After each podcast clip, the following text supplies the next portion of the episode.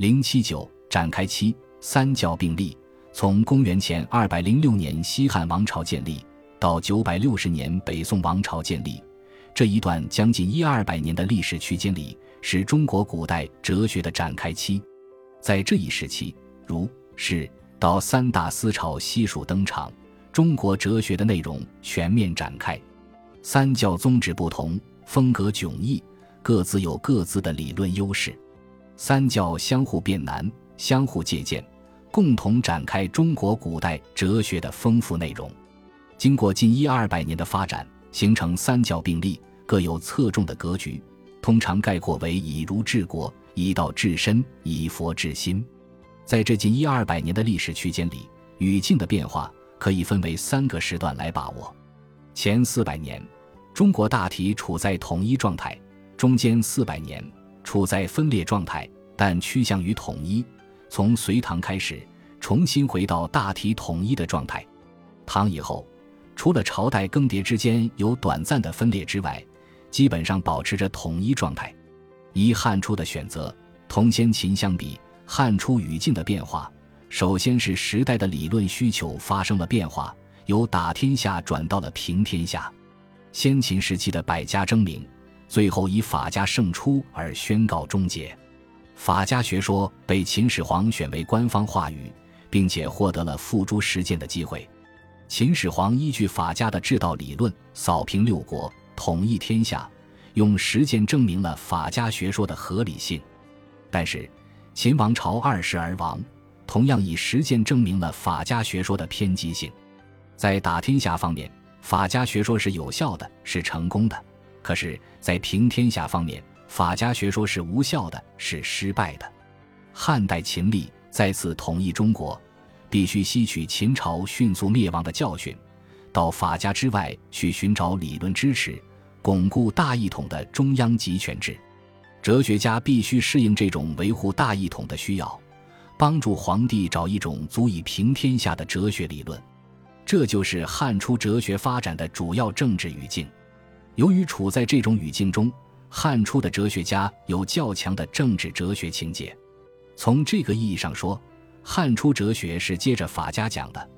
不过他们是法家学说的颠覆者，希望克服法家的缺陷，另外建构政治哲学理论体系。同先秦相比，汉初语境另一个大的变化是，哲学家的独立话语权被剥夺，哲学家只能在皇权至上的语境中讲哲学。不能公开发表对皇权不利的言论，形象地说，他们不得不在皇权的笼子里跳舞。在先秦时期，诸侯纷争，没有人可以干预学术探讨，哲学家可以自由思考、自由争辩、自由地游走于各个诸侯国之间，有良好的发挥思想原创力的语境。到汉代，由于建立了大一统的全国政权，哲学家已经无处可走了。皇帝掌握政权，也掌握教权，实行政治专制主义，也实行文化专制主义。皇权限制哲学家的学术自由，影响了他们思想原创力的发挥。在这种语境中，哲学家不得不傍依天上的神权，傍依地上的皇权，傍依古代的圣贤。他们即便提出原创性的学说，也不敢自我标榜。只能借助代天立言或代圣贤立言的权威话语形式表达出来，这种语境当然对哲学发展很不利。不过，哲学家仍然可以找到一定的发展空间。由于先秦留下的学术资源比较丰富，学者可以采用选择的方式表达不同的思想倾向。尽管学术受到朝廷的干预，但官员毕竟不是学问家，没有能力完全搞清楚学术问题。没有能力完全消除学派之间的分歧。另外，朝廷对于政治哲学之外的领域一般不加干预，哲学家可以在这些领域中做文章。佛教被引入以后，在一定程度上打破了朝廷对于话语权的垄断，也为哲学发展争取到更多的空间。由于多年征战，汉朝刚刚建立的时候，国力较弱，不得不采用与民休息的政策。与此相应，道家学说便成为学术界所开发的主要资源，黄老之学一时成为主流话语。这种情况已从长沙马王堆出土的帛书得到证实。出土的帛书大都属于黄老之学。黄老之学对于稳定局面可以起到理论支撑的作用，可是对于维系大一统则不够得力。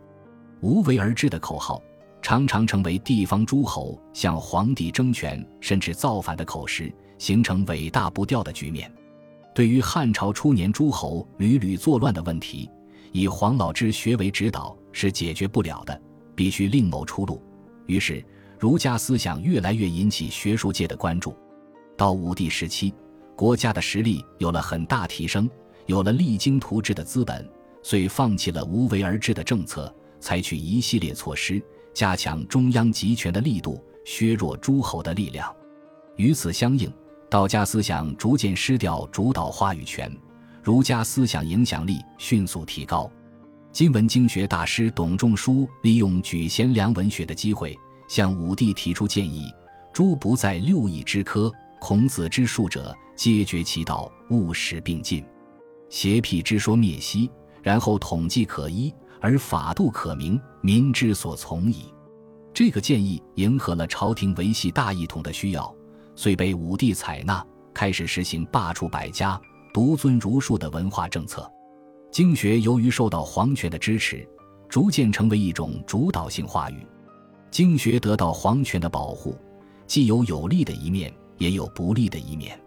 由于经学拥有独尊的殊荣，能够借助政权的力量得以推广，至少在量的向度上可以压倒其他各家。然而，经学因此也失去了理论深化的可能，在质的向度上，并不可能真正战胜其他各家。经学家的霸权话语只能让人口服，并不能让人心服。学术只有在不同的思想流派的碰撞、讨论。交汇过程中才能发展。一种学说一旦成为霸权话语，肯定要失去发展空间，趋于僵化，这是经学不可避免的宿命。东汉初，经学就遇到社会批判思潮的冲击，而到东汉末年，随着刘氏王朝的覆灭，经学再也尊不下去了。于是，中国哲学在展开期进入第二阶段，二魏晋的转型。汉代经学家讲的儒学。主要是一种政治哲学，而且使用一种权威的话语，强调纲常伦理对于人的规范作用。经学的权威性，主要不是来自理论的力量，而是来自皇权政治的力量。东汉王朝解体后，皇权失落，经学随之也失落了主导话语权，讲哲学的语境发生了变化。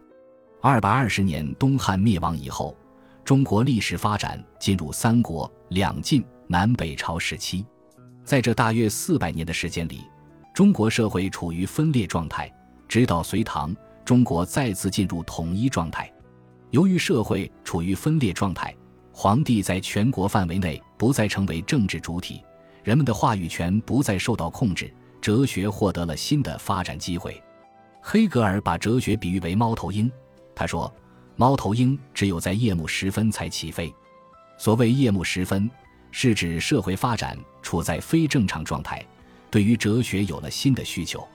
东汉以后，中国社会正处在这样一种夜幕时分，在这种语境中，那种半是哲学、半是神学的经学遭到了冷遇，那种束缚人们的行为和思想的政治哲学话语更是令人生厌。于是，人们在重心思考哲学问题的时候。把理论重心由政治哲学《论域》转到了人生哲学《论域》，在连年征战、动荡不已的年代，身家性命朝不保夕，人们关注人生哲学，自然在情理之中。这种理论重心的转移，在魏晋玄学中得到集中的体现。经学家讲政治哲学，可以采用权威主义的讲法，以势压人；而玄学家涉入人生哲学《论域》。则必须采用自由主义的讲法，以理服人。那时中国处在分裂状态，为玄学家提供了合适的语境，允许他们自由地探索、思考和倾谈。魏晋时期同春秋战国时期有些相似，世人有活动空间，此处不留爷，自有留爷处，可以游走于各国之间。那时小君主们也都努力笼络世人，谁都想猎取礼贤下士的美名。谁都不想背负迫害世人的骂名。就连霸道的曹操，被名士祢衡臭骂了一顿，居然咽下一口恶气，没有当场杀死祢衡，还得想办法借刀杀人。政治哲学的主题是社会群体的组织、协调和管理，可以在实际世界的范围内来讲；而人生哲学的主题是个人身心的安顿，只在实际世界的范围讲就不够了。个人的身可以在实际世界中得到安顿，而个人的心却只能在精神世界中得到安顿。经学家讲政治哲学，可以不必论及人的精神世界；玄学家摄入人生哲学。必须超出实际世界，论及人的精神世界。要想把精神世界搭建起来，必须先找到一个理论基础。这个基础就是哲学本体论。只有以哲学本体为终极依据，精神世界才可以搭建起来。由于这个缘故，玄学家大都有强烈的本体论诉求。玄学之玄，就是表示超越实际世界，其目本体世界、意义世界、精神世界。玄学家把哲学思考指向了本体，有了自觉的本体论意识，试图寻求精神的安顿之处。在他们眼中，世界已经有了二重化倾向：一层是体，另一层是用。可是，由于受到中国固有哲学“一个世界”传统的限制，玄学家虽讲到本体，却无法讲出单独存在的本体界。换句话说，玄学家的话语还被限制在形而中学的范围内。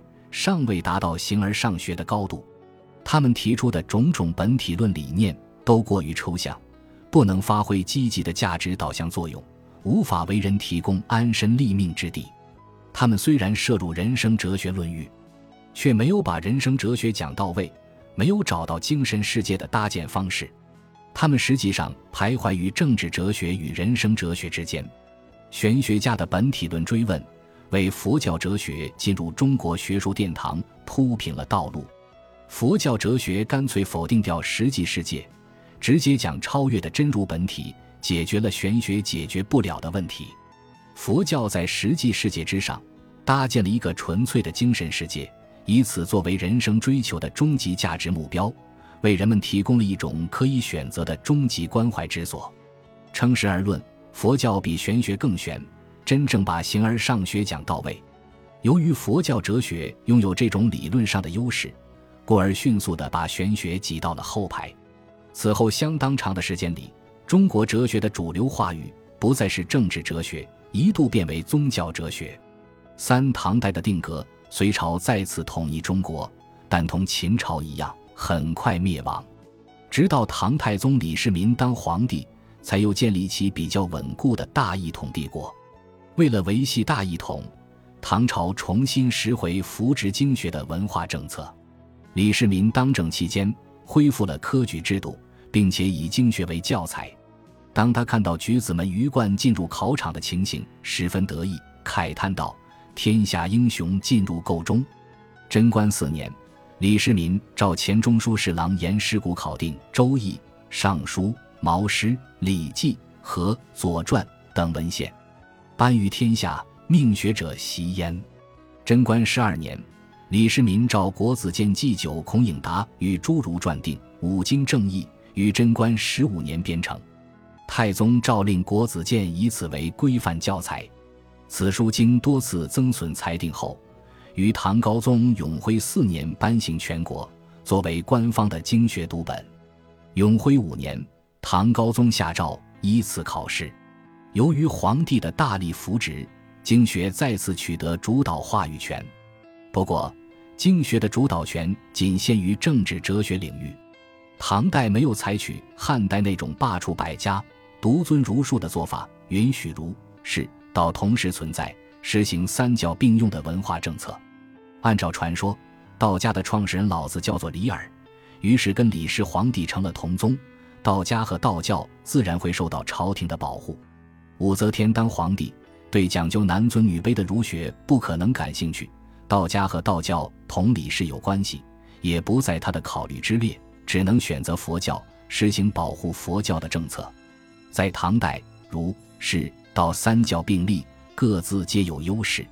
在政治哲学领域，经学掌握主导话语权，取得以儒治国的荣耀。在宗教哲学领域，佛教掌握主导话语权，取得以佛治心的荣耀。道家和道教涉猎人生哲学和宗教哲学两个领域，既重视身的安顿，也重视心的安顿，取得了以道治身的荣耀。